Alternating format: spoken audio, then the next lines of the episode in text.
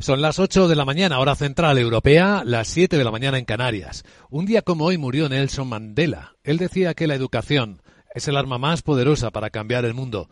Buenos días. Dicen los futuros que las bolsas de Europa van a abrir dentro de una hora muy tranquilas, planas prácticamente, según apunta el futuro del Eurostox. Ahora mismo empieza a negociarse el futuro del IBEX 35 del índice español y sube 8 puntos, esto es una décima, en 8.385. El futuro americano viene al revés, bajando ligeramente, una décima, el SP 4 puntos y medio, pero está ahí en 4.071 puntos. De las bolsas lo más llamativo es eh, la fiesta que está viviendo la de Hong Kong en China ante la suavidad ya parece que por fin y después de las movilizaciones de algunas medidas anti-COVID. Muy suaves, pero bueno, un 4,3% está subiendo la bolsa de Hong Kong. Estamos observando cómo se comporta el precio del petróleo después de lo que hoy está pasando. Hoy entra en vigor la prohibición europea de importar petróleo ruso también por mar y la aplicación del límite de los 60 dólares por barril que amparó el G7, el grupo de los siete más importantes del mundo. El precio del petróleo, después de que la OPEP en reunión de fin de semana decidiera mantener los recortes, extenderlos durante el año 2023, pero no aumentarlos, bueno, pues el precio del petróleo apenas sube seis décimas. Sigue muy cerca de los mínimos del año, con el barril West Texas en 80 dólares y medio. Y aquí en Europa, en Londres, el Brent a 86 dólares barril lejos de los 120 que llegó a tocar por allá el mes de junio. Capital, la Bolsa y la Vida, con Luis Vicente Muñoz. Este lunes los ministros del Eurogrupo de Economía de la zona euro volverán a examinar cómo se está ayudando a los hogares más vulnerables a pagar la alta factura de la inflación, en particular la energética. Y eso que Europa va logrando zafarse del gas ruso. De hecho, los datos de noviembre muestran cómo la demanda europea se ha reducido en la cuarta parte, un 25%. Los países han logrado encontrar fuentes alternativas y se nota en el precio del petróleo ya, y en el precio del gas. Estamos hablando del gas ahora mismo. De hecho, el viernes bajó más de un 7% el precio del gas y esta mañana estamos viendo en las pantallas de CMC Markets como la caída es de otro 5%, a 5,63 dólares. Está el gas natural. Una caída llamativa y que contrasta, por cierto, con la subida de los precios de la electricidad hoy en la tarifa, en la tarifa regulada en España.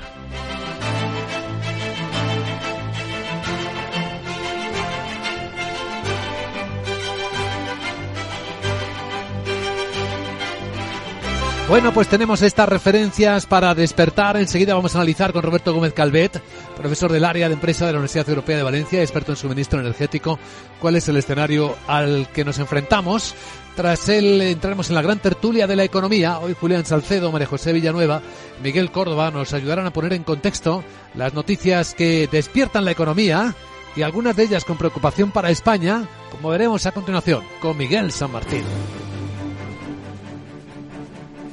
Y nos referimos a la preocupación que expresa la Comisión Europea por el gasto en pensiones de España. Advierte de que podría llegar a suspender la entrega, las transmisiones de fondos europeos si no se cumplen los objetivos presupuestarios. Y sobre todo se refiere a la eficacia del llamado mecanismo de equidad intergeneracional para contener el gasto. Bruselas avisa en una respuesta del Europarlamento que recoge expansión de que hará una nueva evaluación del sistema cuando el gobierno español reclame el cuarto pago de los fondos de recuperación. Si la Comisión considera que no se han cumplido los hitos asociados a un tramo, suspenderá los pagos. Entonces España tendrá de un plazo de seis meses para para tomar las medidas necesarias que garanticen el cumplimiento satisfactorio de estos objetivos.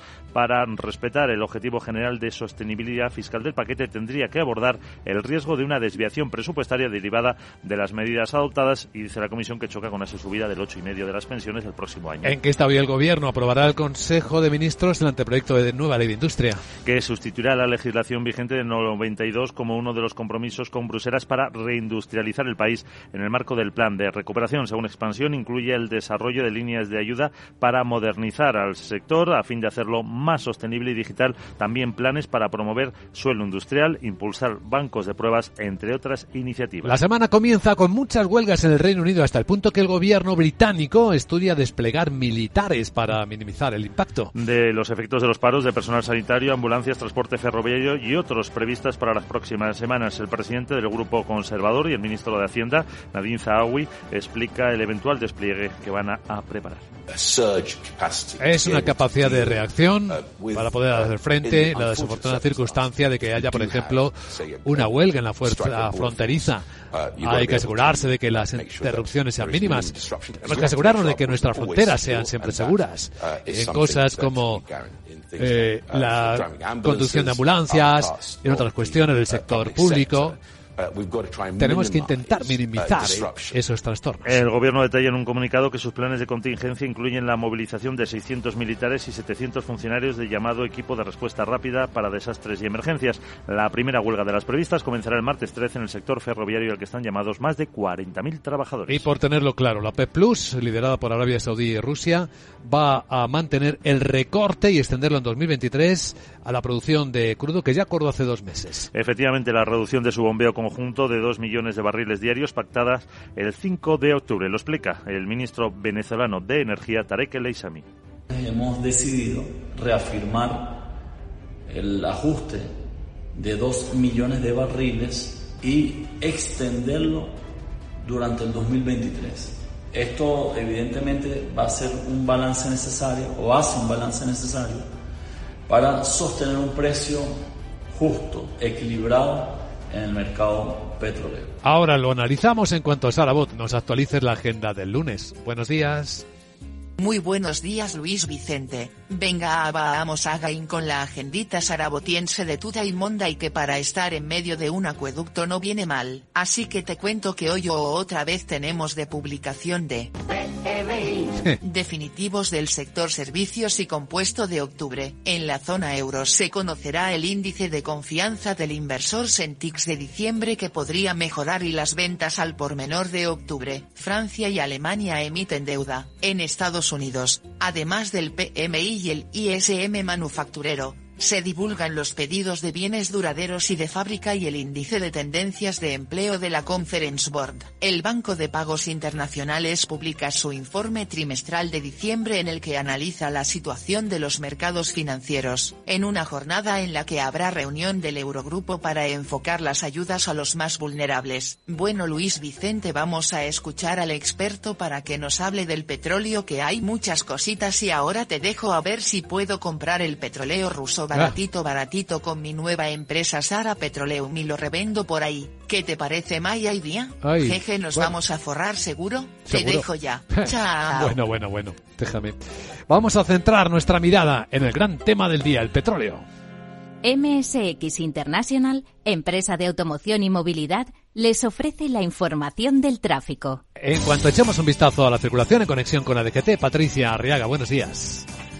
Muy buenos días. Pues a esta hora pendientes de varios accidentes en Huesca, la A22 a su paso por Algayón, en dirección Huesca Capital, también en la Málaga, en la circunvalación MA20, en la zona de Campamento Benítez, en sentido Torremolinos, y uno más en Sevilla, en la ronda S30, en la zona de Pineda, en dirección a Los Remedios. En Madrid, tráfico bastante tranquilo, tan solo leves dificultades en la M40, en Coslada, en sentido 2. Densa, eso sí, la entrada a Barcelona por la G31 en Hospitalet, justo en el enlace con la ronda B10 y en Cádiz, bastante complicada la A7 en Taraguilla en dirección Málaga. Mucha precaución por bancos de niebla en Madrid, en la zona norte, en Somosierra, también en varios puntos de Castilla-La Mancha, Castilla y León, Aragón y Comunidad Valenciana.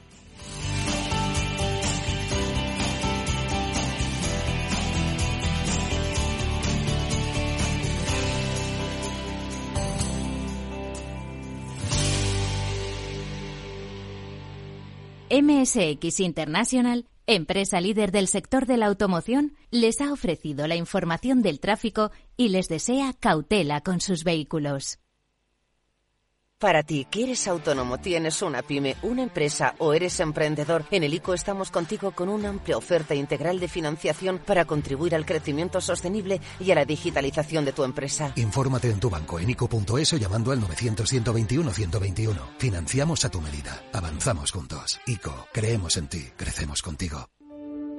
En tiempos de incertidumbre, nuestra fortaleza es la estabilidad. En Nordea, Pensamos que el equilibrio, la fiabilidad y la experiencia importan. Nuestra estrategia Stable Return muestra un sólido comportamiento en el largo plazo para sus inversiones. Invierta en estabilidad. Invierta en tranquilidad. Descubra más en nordea.es.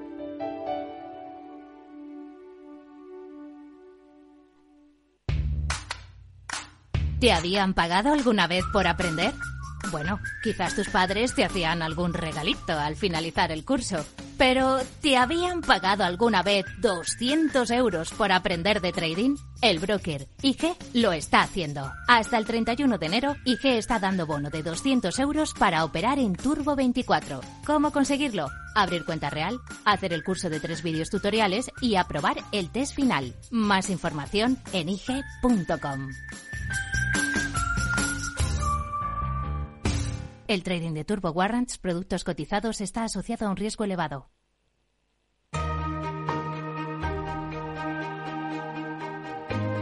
La entrevista capital.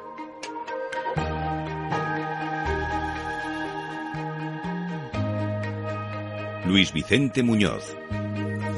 Cada minuto se están produciendo noticias del lado de la energía. Nos llega información de que el flujo de gas a través del gasoducto ruso Yamal, dirección de Alemania-Polonia, ha caído a cero este lunes, según está informando el operador de la conducción Cascade.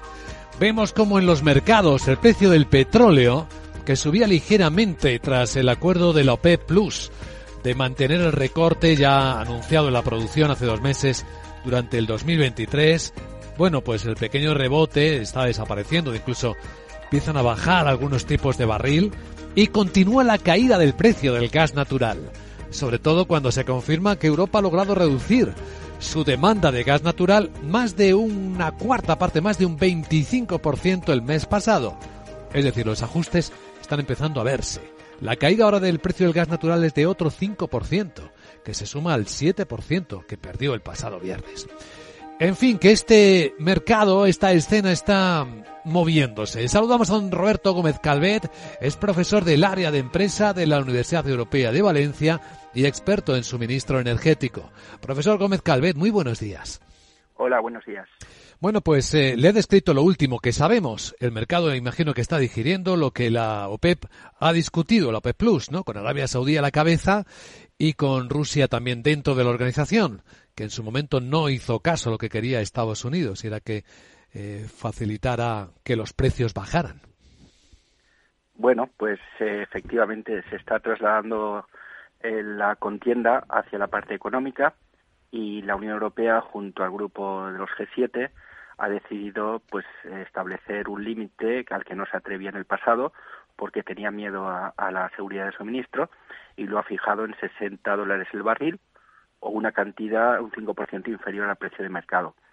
Esto pues va a traer una cierta incertidumbre porque no sabemos si eh, será, capaz el mercado pues de suministrar a, Europa eh, porque es un Rusia hasta ahora ha sido un importante proveedor pero ya supone pues un paso adelante en el pues en la polarización de lo que son las el comercio de la energía y Europa quiere desvincularse en el largo plazo de, la dependencia de Rusia porque no es un socio fiable. Claro, para la formación de precios hay un elemento muy poderoso. Dice usted que se traslada a la economía, pero es la caída de la demanda y sobre todo la escasa demanda china, ¿no? Lo que, la que mantiene sin presión a los precios del petróleo.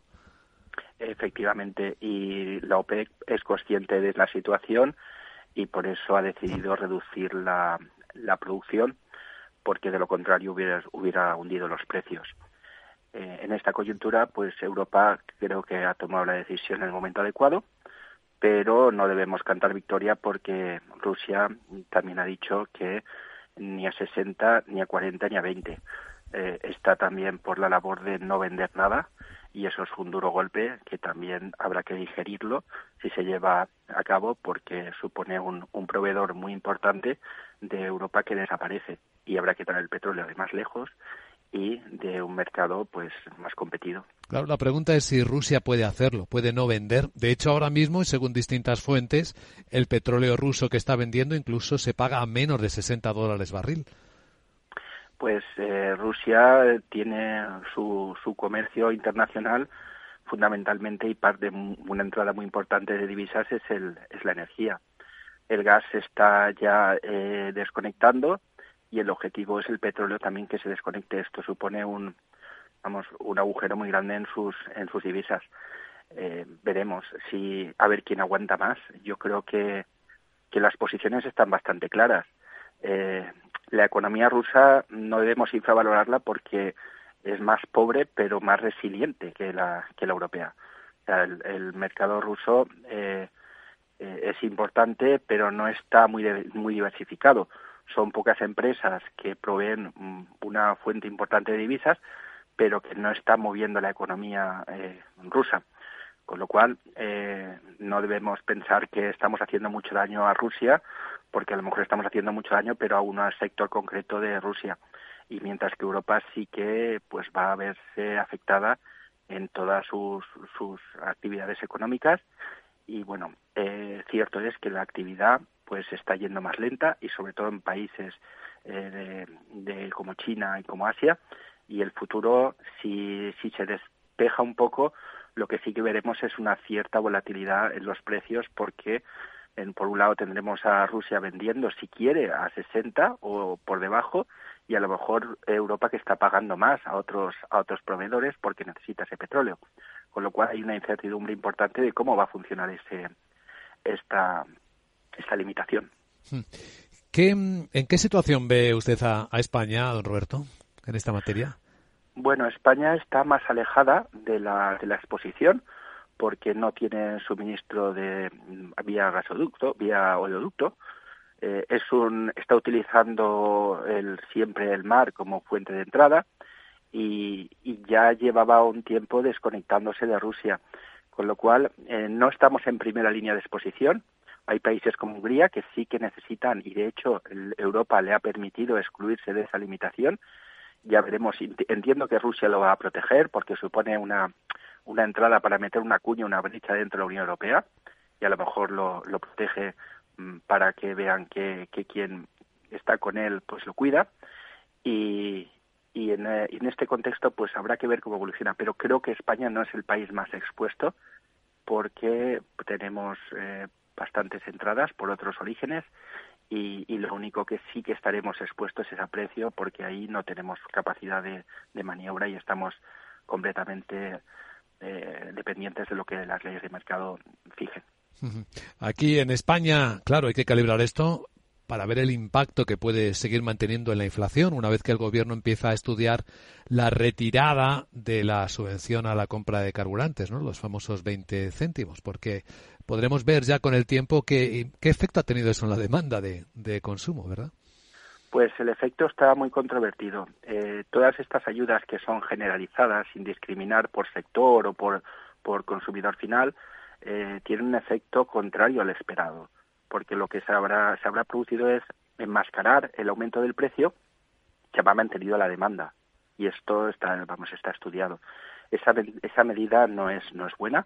Si hay que ayudar, hay que ayudar de forma localizada, porque una ayuda generalizada lo único que hace es pues sí, rebajar unos 20 céntimos que van a tener que ser pagados entre todos y que en muchas ocasiones esos 20 céntimos están sufragados por economías que no llegan a tener vehículo porque no pueden, o sea que digamos que los pobres han estado financiando a los que a los que a los más pudientes. Eh, yo creo que España no va a mantener esa medida porque también Europa se lo ha advertido y, y ya se ha cuestionado bastante. Y lo que creo que debería España es pues plantearse esas ayudas de forma muy localizada y, dar conciencia al ciudadano de que si tienen la energía esos precios es porque realmente los mercados internacionales así está y que no podemos estar jugando a, eh, como coloquialmente se dice, hacernos trampas al solitario, O sea, rebajamos por un sitio para después pagar más impuestos, en, un contexto donde la economía no acaba de despegar, pues ese tipo de medidas no, es adecuada. Y yo creo que, que lo más acertado que el Gobierno podría hacer es no continuar con esa medida de forma generalizada, sí a lo mejor hacerla de forma más localizada y sobre todo intentar rebajar la demanda porque es la única garantía que nos puede, eh, digamos, alejar de la, del foco del conflicto. Si somos menos dependientes, estamos menos expuestos. Pero no esperemos eh, bajadas de precio del petróleo porque Europa, Europa ha decidido no pagarle más de 60 a Rusia porque el mercado va a estar muy, muy volátil en los próximos meses y lo, lo lógico es que, y la experiencia nos dice que cuando el petróleo sube, enseguida se traslada eh, a través de la cadena al consumidor final, pero cuando el petróleo baja cuesta bajar ese precio.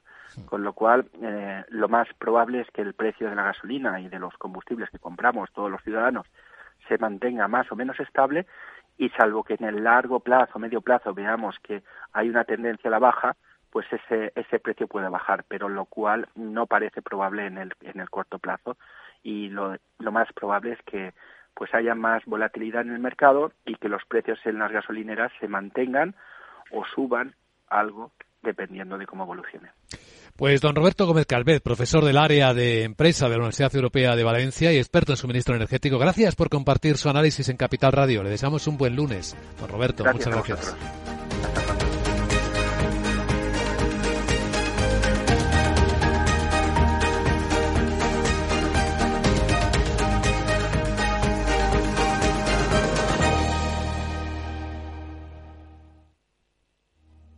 Prudencia, constancia, equilibrio y flexibilidad.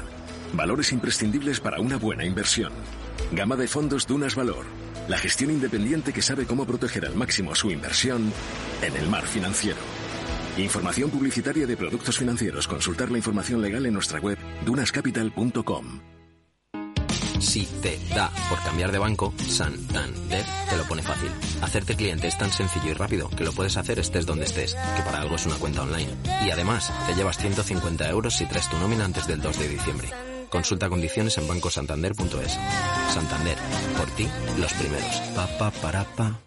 Nos levantamos cada mañana con un nuevo récord en el precio de la luz. Para explicarnos lo que está ocurriendo está con nosotros Carlota Pi, presidenta ejecutiva de Luz. Hola, Carlota. Hola. ¿Por qué pasa y qué solución ofrecéis desde Luz? Mira, pasa porque tenemos una demanda de electricidad creciente. Cada vez tenemos más tecnología en los hogares, ordenadores, móviles, más climatización, aire acondicionado, calefacciones y más movilidad eléctrica y por lo tanto tenemos una demanda de electricidad creciente. Además, España es una isla eléctricamente hablando y toda la producción que necesitamos para abastecer esta demanda tiene que ser producida dentro de, la península y este mix de producción no crece a la misma velocidad y además es un mix caro que depende mucho de los combustibles fósiles, del carbón, del gas y del fuel.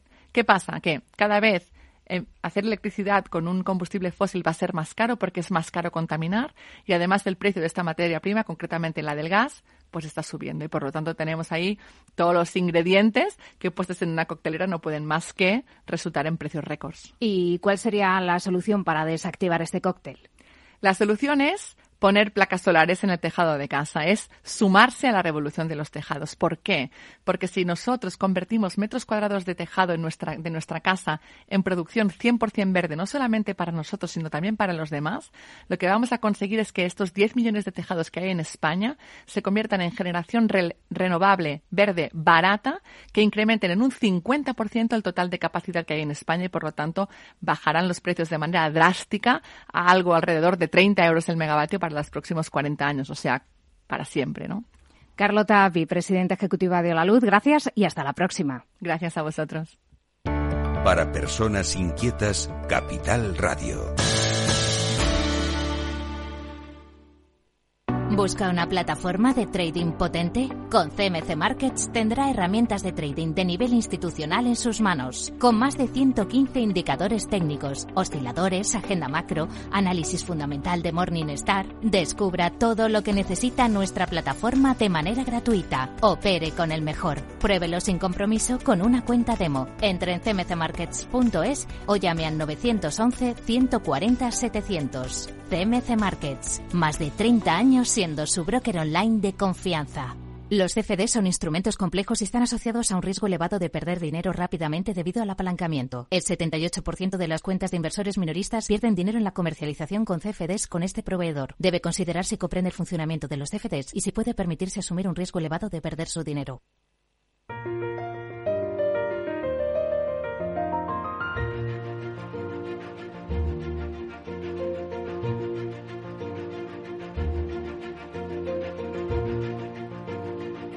En Capital Radio comienza la gran tertulia de la economía con Luis Vicente Muñoz. Y antes de saludar a nuestros invitados, lo que parece que va a ser una despedida muy rápida. Vodafone va a prescindir de su CEO, Nick Reed. Puede dimitir antes de que acabe este mes, antes de que acabe el año, según la propia compañía está contando y podría ser sustituida de forma interina por su directora financiera, por Margarita de la Valle, que se llama. Bueno, vamos a saludar ya a nuestros invitados, invitadas a la gran tertulia de la economía para comentar las noticias que hoy nos despiertan. Hoy nos acompaña María José Villanueva, que es miembro de la Asociación Española de Ejecutivas y Consejeras y consultora de salud y farma. ¿Cómo estás, María José? Muy buenos días.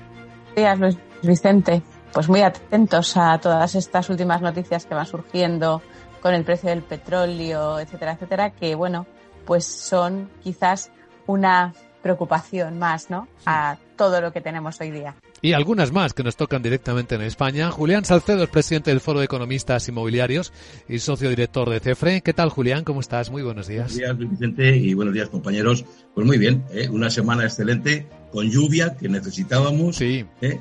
Y bueno, plena videña prenavideña se nota en tanto, en España en particular, con este puente, ¿no? esta interrupción dos veces esta semana que va a alterar bastante los ritmos de trabajo. Bueno, y Miguel Córdoba, que es profesor de Economía Financiera. ¿Cómo estás, Miguel? Muy buenos días. Hola, Vicente. Buenos días. Muy bien. Aquí estamos. De, cuasi de puente. Cuasi de puente. Pues hay quien no descansa. En Europa no hay puente, es solo en España. Y de hecho, esta mañana, no sé si el desayuno va a ser nada dulce para el gobierno de España, hoy hay reunión del Consejo de Ministros, porque la Comisión Europea ya ha mostrado abiertamente su preocupación por la sostenibilidad del sistema de pensiones en España después de la reforma que introduce el mecanismo de seguridad intergeneracional, de equidad intergeneracional y la actualización según la inflación que se aplica de nuevo este año y que eleva, como hemos comentado aquí, el gasto en pensiones de una forma muy considerable. ¿Cómo será la preocupación que Gentiloni, en una respuesta a una eurodiputada, Eva Popcheva, lo leemos esta mañana en expansión, ha dejado caer que puede llegar a suspender los pagos de los fondos europeos de recuperación a España si el país no cumple con los objetivos presupuestarios. No sé si es una advertencia o es un riesgo ya real. Miguel, ¿qué opinas? Bueno, eh, yo lo he dicho ya muchos, llevo años diciendo el tema de la eh, absoluta imposibilidad de que el sistema de pensiones aguante. Eh, es lógico, es, es, aritmética. El problema es que cuando le quitas la parte ideológica a todo esto, pues llegan los números y los números son los que son. O sea, ahora mismo tenemos entre un 13 y un 14% de, de, de jubilados sobre población sobre los 47 millones de españoles. Eso no es lógico, no solamente está jubilado el 13%, no tiene sentido.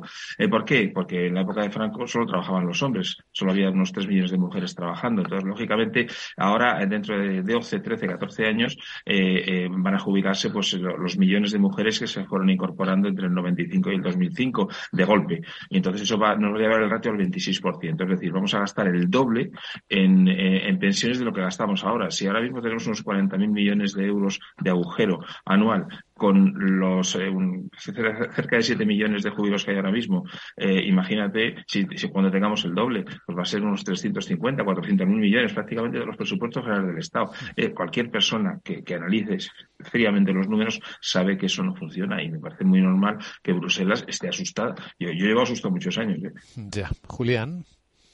Bueno, pues claramente esta es una medida eh, electoralista, ¿no? Porque evidentemente eh, el gobierno lo único que busca, yo creo, fundamentalmente es eh, arrancar el mayor número de votos posibles. Los pensionistas es un es una masa de votantes junto con los funcionarios muy apetecible para todos y entonces pues yo creo que quiere darles quiere darnos una satisfacción, ¿no? Pero claro, con lo que decía Miguel, fijaros que aproximadamente la actualización de las pensiones con el 8,5%, que parece que es la, tasa de actualización que aplicarán, eh, supondrá un gasto extra para el gobierno aproximadamente de 12.500 millones de euros, ¿verdad? Claro, el problema no son los 12.500 millones de euros que se van a cargar al déficit eh, del ejercicio 2022, sino que esta cifra se consolida para futuros ejercicios, ¿no? Entonces, claro, estos 12.500 millones se hacen, se consolidan como gasto y se irán agregando en los sucesivos ejercicios, ¿no? Eh, además, se quiera o no, esto forma parte de lo que se llaman los efectos de segunda ronda. Es decir, tenemos la inflación muy alta, pese a que se diga que tenemos la tasa más baja de la Unión Europea o mucho menor que la media de la Unión Europea, pero claro, evidentemente esto es verdad que aporta capacidad de pago, capacidad adquisitiva a los pensionistas, pero también es verdad que supone un, avance para la inflación. La única parte positiva que podemos considerar es que de alguna manera va a servir para incentivar el consumo, pero va a servir para incentivar el consumo de, una masa de población que son los jubilados que ya de por sí están restringiendo sus gastos. Yo creo, si yo fuera eh, uno de ellos, más que eh, a, base de esa actualización me sirviera para incentivar mi consumo, lo que haría sería mantener una especie de liquidez, una especie de colchón para lo que pueda venirme en el futuro, ¿no? Yo creo que es una decisión equivocada. Eh, para marcar los plazos eh, y el marco de este riesgo para España, Bruselas va a realizar una nueva evaluación del sistema cuando el gobierno español eh, reclame el cuarto pago de los fondos. Y eso, bueno, el tercero creo que es ahora y luego viene el cuarto el año que viene, es decir, que no vamos a tener que esperar mucho. María José. Pues bueno, yo también veo que está totalmente equivocada la decisión. Cuando se habla frívolamente de los baby boomers, nos olvidamos que los baby boomers es desde 1955 a 1975, es decir, empiezan a jubilarse ahora los baby boomers, pero todavía quedamos muchísima gente que nos vamos a jubilar a un plazo de 15 años, de 20 años, y de verdad que es que no somos tontos. Estamos viendo lo que viene y nadie nos puede engañar diciendo que eh, las pensiones van a poder continuar como están. Es decir, ni a Europa se le engaña, ni a muchos españoles se nos engaña. Nuestras pensiones están en riesgo porque el sistema no está, además, apoyándolo desde las bases, desde los cimientos. Es decir, no estamos eh, apostando por un nivel educativo exigente, que cree buenos profesionales en el futuro, que cree profesionales que ganen sueldos más altos para que tengan cotizaciones más altas y ayuden a la sostenibilidad del, sistema, sino que estamos, según la OCDE lo demuestra claramente, ante un fracaso escolar en España superior al de la media europea. Eso supone una menor cualificación en el futuro a mayores salarios. Hay una alta, una alta tasa de paro juvenil, es decir, vamos a tener generaciones pequeñísimas donde qué a qué tipo de empleos van a poder acceder, cómo vamos a poder aumentar esos, salarios a los que están cualificados. La inmigración que viene a nuestro país es bienvenida, claro que sí, pero tiene una baja cualificación profesional, lo cual quiere decir menos salario, menores cotizaciones, mayor tasa de desempleo, mayor necesidad de ayudas públicas y luego también, y desde el punto de vista sanitario, tenemos una, una, una población con una alta carga de enfermedad, es decir, que hay muchísima obesidad y sobrepeso y aunque esto no suele entrar en la ecuación de los economistas, tiene un impacto muy grande porque supone también una inversión enorme en bajas laborales o en personas que eh, no pueden trabajar.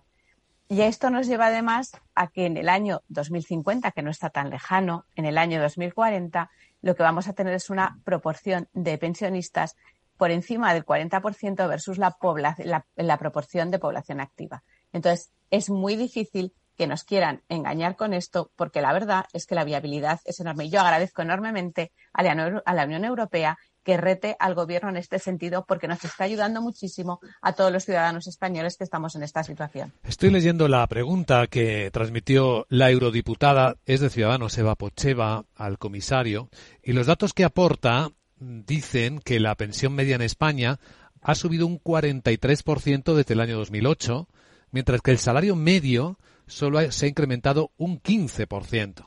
Según dice Eva Pocheva, España posee el segundo coeficiente de beneficio más alto de la Unión. Adicionalmente, el Banco de España estima que como resultado de la reforma de las pensiones que ha promovido el Gobierno, el gasto en pensiones puede aumentar más de cuatro puntos porcentuales del PIB.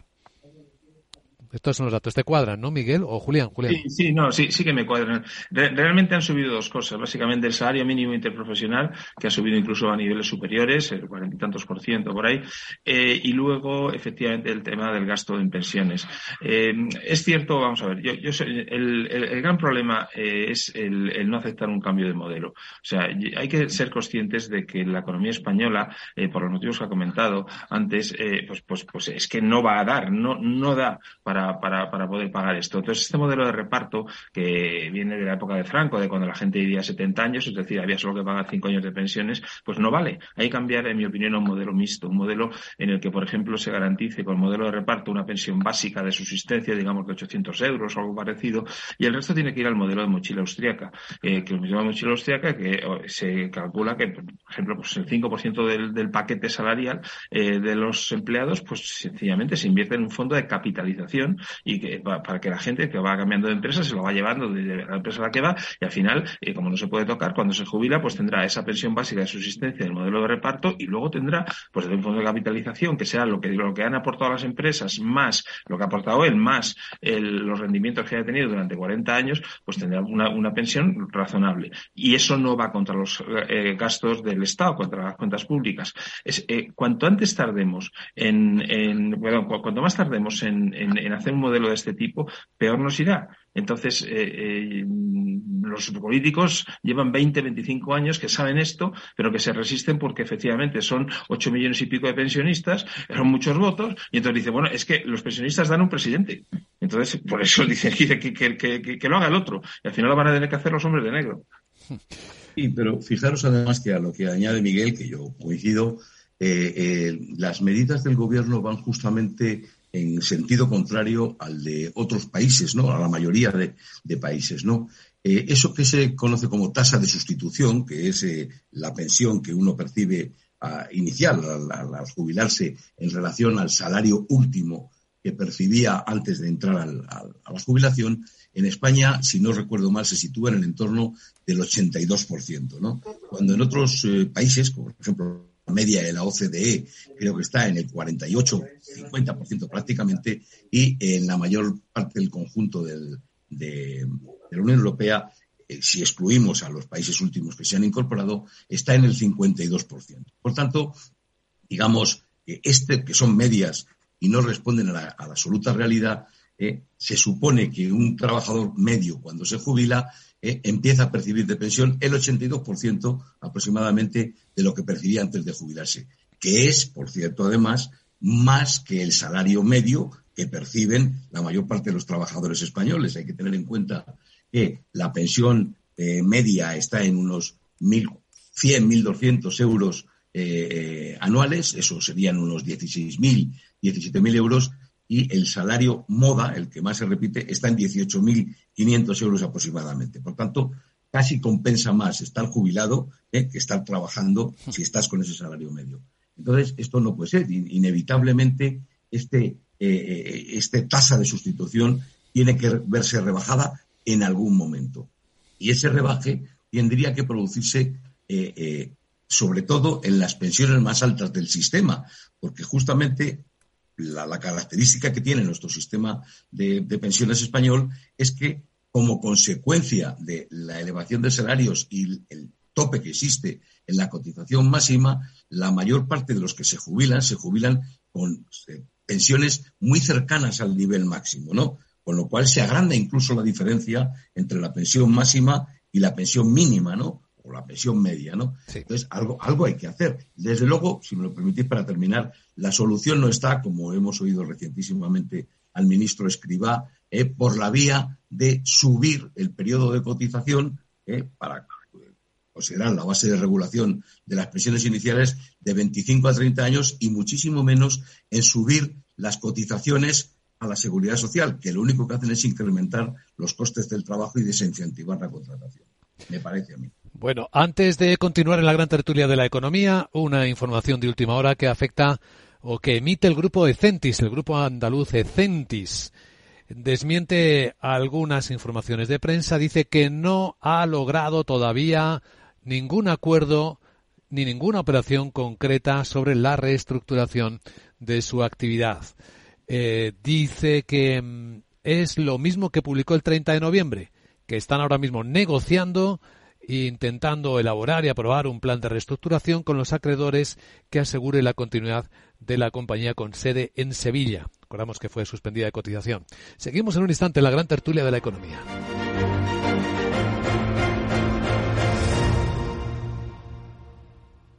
Bontobel Asset Management, calidad suiza con el objetivo de obtener rendimientos superiores a largo plazo. En Bontobel Asset Management siempre estamos a la vanguardia de las inversiones activas en bonos y acciones. Para más información, entre en nuestra página web bontobel.com barra am. Bontobel Asset Management, su especialista global en fondos de inversión. Número uno mundial en el ranking ESG de compañías eléctricas. Marca mejor valorada del sector. Primera opción del consumidor a la hora de contratar electricidad. Y ahora, ahora en Hola Luz, lideramos una revolución para transformar 10 millones de tejados en energía 100% verde para el mundo. Es la revolución de los tejados. Hola Luz.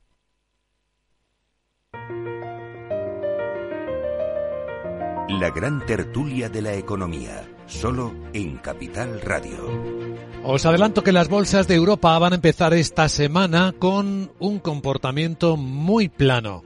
No se ve tendencia ni arriba ni abajo. El futuro del Eurostox está que ni se mueve.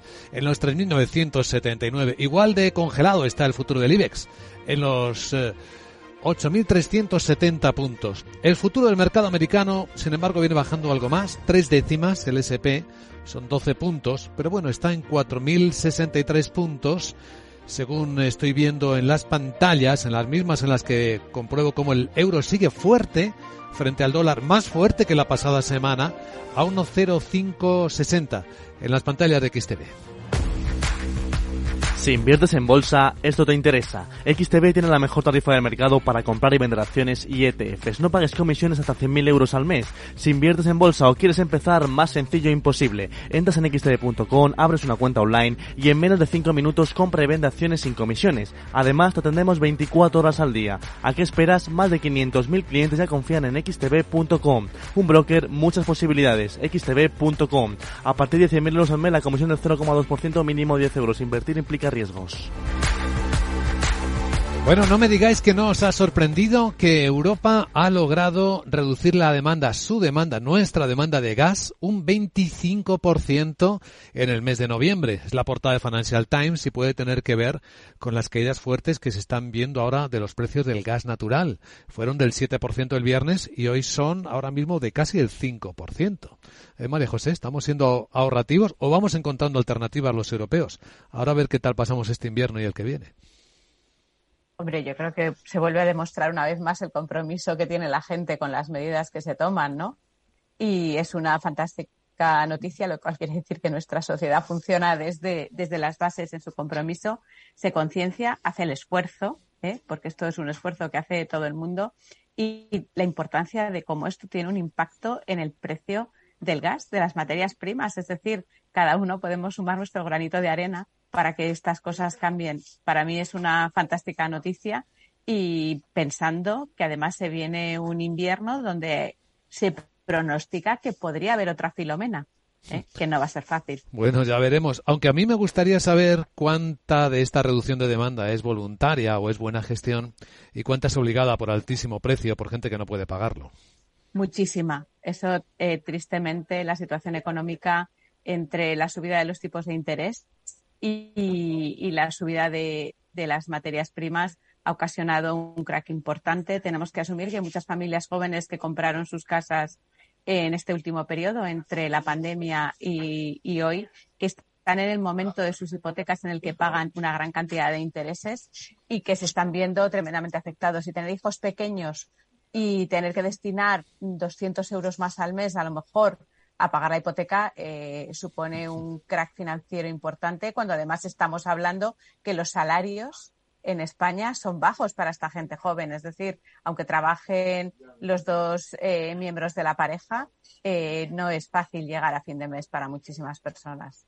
Está claro. Eh, Miguel.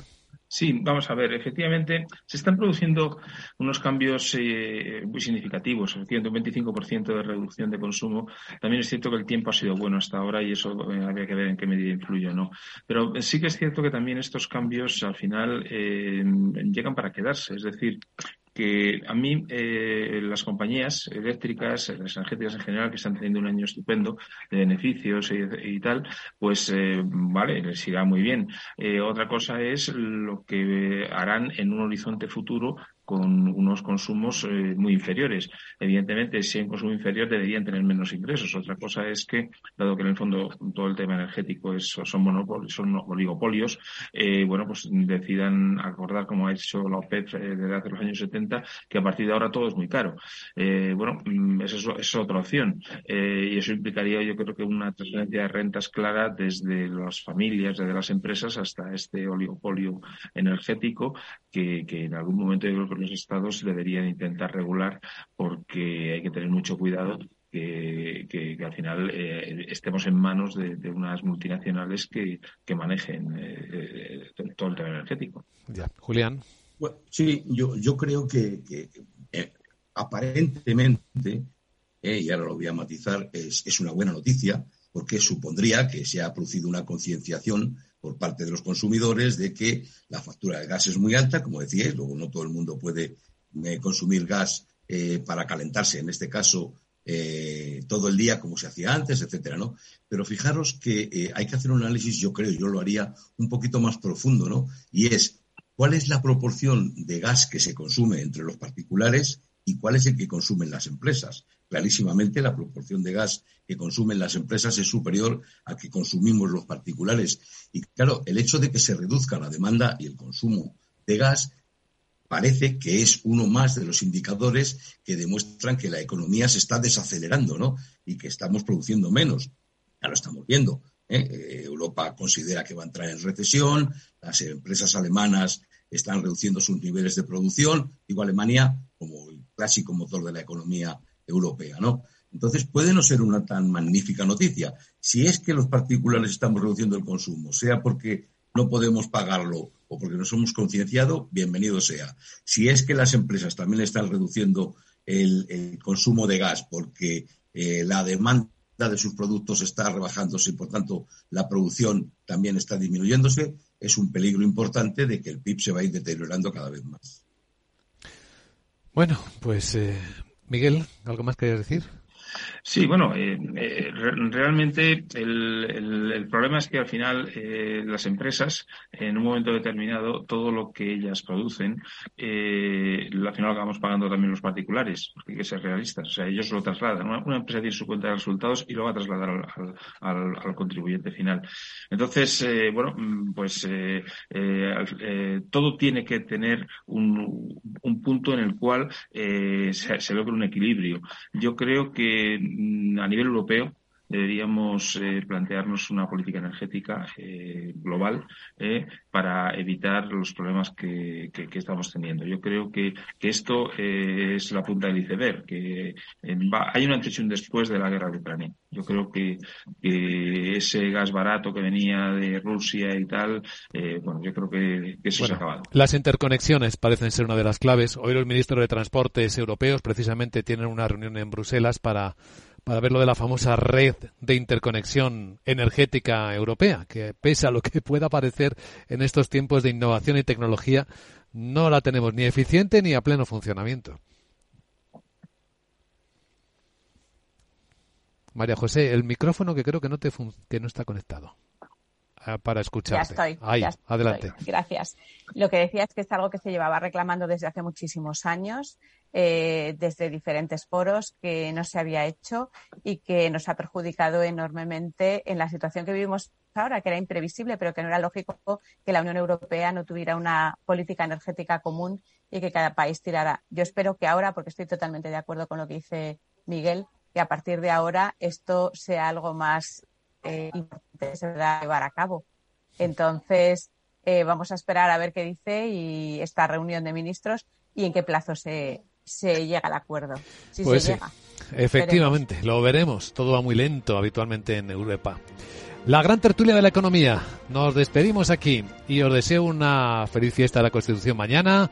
De puente a aquellas personas que puedan disfrutarlo, que también es una forma de animar la economía si compartimos la actividad, ¿no? Y parece que movimientos por carreteras y en hostelería y turismo sí que hay.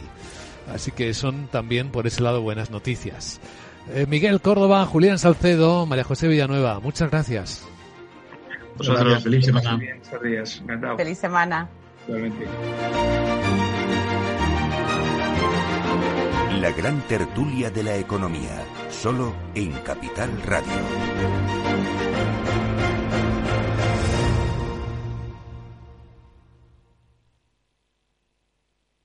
Nuestro sueño era llevar nuestro vino a cualquier parte del mundo, de una manera innovadora, y ahora lo estamos haciendo. Somos de la generación de los que sueñan y hacen. Con los fondos de la Unión Europea, miles de sueños como el de Pilar, Francisco y Rocío de Bodegas Robles se están haciendo realidad. Entra en plan de recuperación.gov.es y haz el tuyo posible. Gobierno de España.